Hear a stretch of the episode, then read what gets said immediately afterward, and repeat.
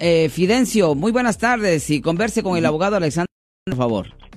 Sí, buenas tardes. buenas tardes. Una pregunta. Sí, señor. ¿Cuál es su pregunta, señor? Mi hijo tuvo un problema en el pasado con una menor de edad. Sí, señor. ¿Qué tipo de problema?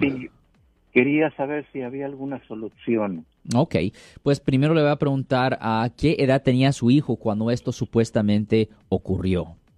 Mm, ¿Cuántos son? Más de 10 años. Yo por eso hace como unos 8 o 9 años de eso. Ahorita tiene 32 años, me parece. Ok, eso él tenía más o menos como unos 22 años. Más o menos, sí. ¿Y la supuesta víctima? ¿Qué edad tenía la supuesta víctima? Como unos 16 años. Como unos 16, 17 ah, ok, eso no es tanto a la diferencia en edad. Ok. La, ok, so es muy común donde, por ejemplo, hay muchachos que están en la high school que tienen 18 años y tienen una novia que tiene 16, 17 años. Aunque es ilegal, yo sé que es contra la ley, pero todo el mundo lo, lo ha hecho. Um, si es menos, si hay menos de tres años de diferencia entre las dos partes, um, es simplemente un delito menor, un misdemeanor, bajo el Código Penal sección 261.5. Um, la cosa no es tan tan seria. Ahora, cuando hay más de, más de eh, cuando hay tres o más años de diferencia entre las dos partes, ahí sí ya se convierte en un delito grave, una felonía bajo el Código Penal sección 261.5 y ahí sí la persona se enfrentaría potencialmente a una sentencia de hasta tres años en prisión y también tener que registrarse como delincuente sexual. Pero déjeme preguntarle, ¿ha, habido actividad? ¿Alguien ha hecho una queja a este punto? Bueno, fue la suegra cuando él, él andaba con ella, él, le echó a la policía y estuvo seis meses en prisión. Ok, eso, ¿en prisión o en la cárcel? Sí, en la cárcel, pues en prisión en la cárcel. No, no es la misma cosa. Prisiones del Estado es la grande, donde mandan a las personas por años. La cárcel es la local. Por ejemplo, el condado de Santa Clara tiene una, unas dos cárceles locales. El condado de Alameda tiene unas tres cárceles locales. San Francisco tiene una cárcel local. Sí, estuvo seis meses y, y a partir de eso, pues ya no, no, no le dan trabajo Ok. so, se escucha como que si él ya fue sentenciado, él ya sirvió a lo que tenía que haber servido. So, la cosa es esto. La pregunta que le voy a hacer es si él se tiene que registrar como delincuente sexual, sí o no.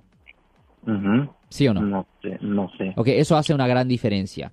Si él no se tiene que registrar, si parte de la, del trato que se le hicieron en el caso de él es que no se tiene que registrar como delincuente sexual, él sí puede hacer una limpieza de su convicción penal para que en el futuro esto no le afecte por razones de agarrar trabajo, aseguranza, préstamo y vivienda.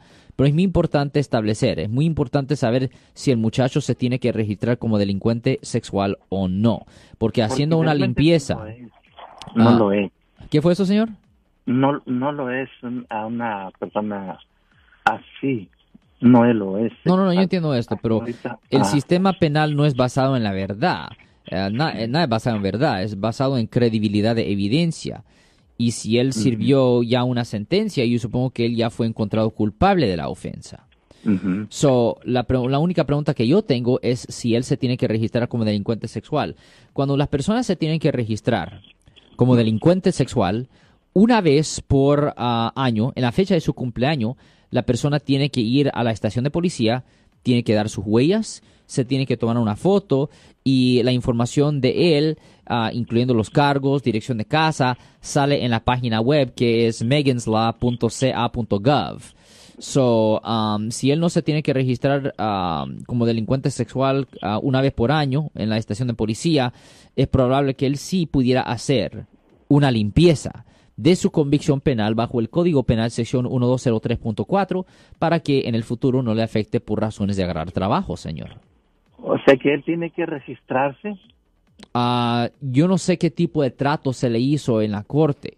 Es muy importante pues, obtener el historial el delito de no más por andar con esa menor edad. Yo entiendo eso, pero yo no sé si lo cobraron como delito grave o delito menor. Si le dieron a él seis meses de cárcel, se escucha como que si lo clasificaron como delito grave, lo voy a decir, porque es posible que se hizo un trato con la fiscalía para que le dieran simplemente seis meses de cárcel. So, es necesario primero obtener copias del historial de él para ver si él se tiene que registrar como delincuente sexual. Y si él no se ha registrado como delincuente sexual todos estos años, él tiene otro problema. Porque es un delito grave no registrarse cuando una persona tiene el requisito de registrarse. Bueno, entonces tiene que registrarse él. No, no, yo no le estoy diciendo eso, porque yo no sé el trato que se hizo. ¿Y cómo se averigua? va a ser necesario que el muchacho vaya a la corte o que un abogado vaya a la corte y que obtenga copias de su historial. Es necesario ver los documentos de disposición. Es necesario saber cómo terminó el caso en la corte criminal. Porque, y si el juez ordenó que él se pues tenía que registrar como delincuente sexual, pues nada más que terminó, nada más cumplió sus seis meses y ya, pero de ahí a partir de, a partir de esa fecha no le dieron trabajo, ni le dan trabajo hasta, hasta las bellas todavía. Yo, yo entiendo eso, es porque él tiene eso en su historial. Cualquier persona, cualquier persona que... tiene un historial penal en su registro, es bien difícil que hagan, agarren trabajos. Um, buena idea que haga una limpieza de su convicción, pero él no va a poder hacer la limpieza de la convicción si se tiene que registrar como delincuente sexual. La verdad es que no le entiendo esa pregunta porque dice que se tiene que registrar. No, yo no dije eso. Es necesario verificar si se tiene que registrar. ¿O para eso tiene que ir información a la sí, tiene que ir a la... No, no, no, no, no. Tiene que ir a la corte. Se tiene que agarrar el documento de disposición. Se tiene que agarrar el documento de disposición y eso va a decir, y eso va a decir si él tiene el requisito. Si él tiene el requisito. mi pregunta, ¿tiene alguna solución? Potencialmente. Pero para poder saber es necesario hacer lo que dije. Es necesario primero ir a la corte. Se tiene Hablar que con el juez. Se tiene que agarrar copias de la disposición.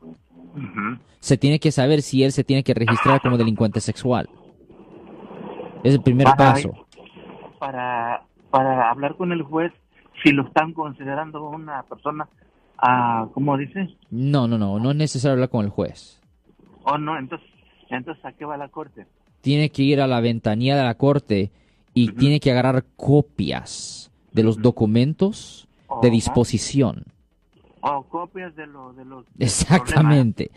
Es necesario obtener copias de los documentos de disposición de ese caso. Y la razón por cual se tienen que agarrar esas copias de disposición del caso es porque con esas copias se puede ver si él tiene el requisito de tener que registrarse como un delincuente sexual por vida.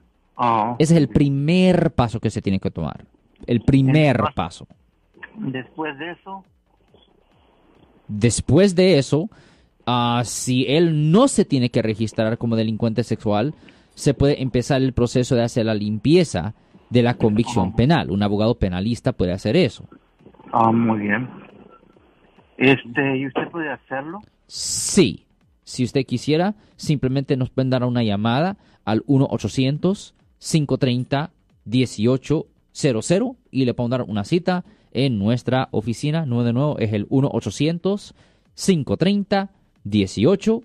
00. Eri. Yo soy el abogado Alexander Cross. Nosotros somos abogados de defensa criminal. Le ayudamos a las personas que han sido arrestadas y acusadas por haber cometido delitos. Si alguien en su familia o si un amigo suyo ha sido arrestado o acusado, llámanos para hacer una cita gratis. Llámenos para hacer una cita. Ese número es el 1-800-530-1800. Estamos aquí en toda la área de la Bahía 1-800-530-1800 y como siempre, por casos criminales, casos penales, damos la primera cita gratis en nuestra oficina. Siempre estamos aquí todos los martes y viernes a las 12 y 35 respondiendo a sus preguntas con respecto a los casos penales y también nos pueden hacer preguntas en nuestra página de Facebook Live, doctor Alex, abogado de nuevo, 1-800-530-1800, Marcos. Bueno, vamos a llamada telefónica, pero ya fuera.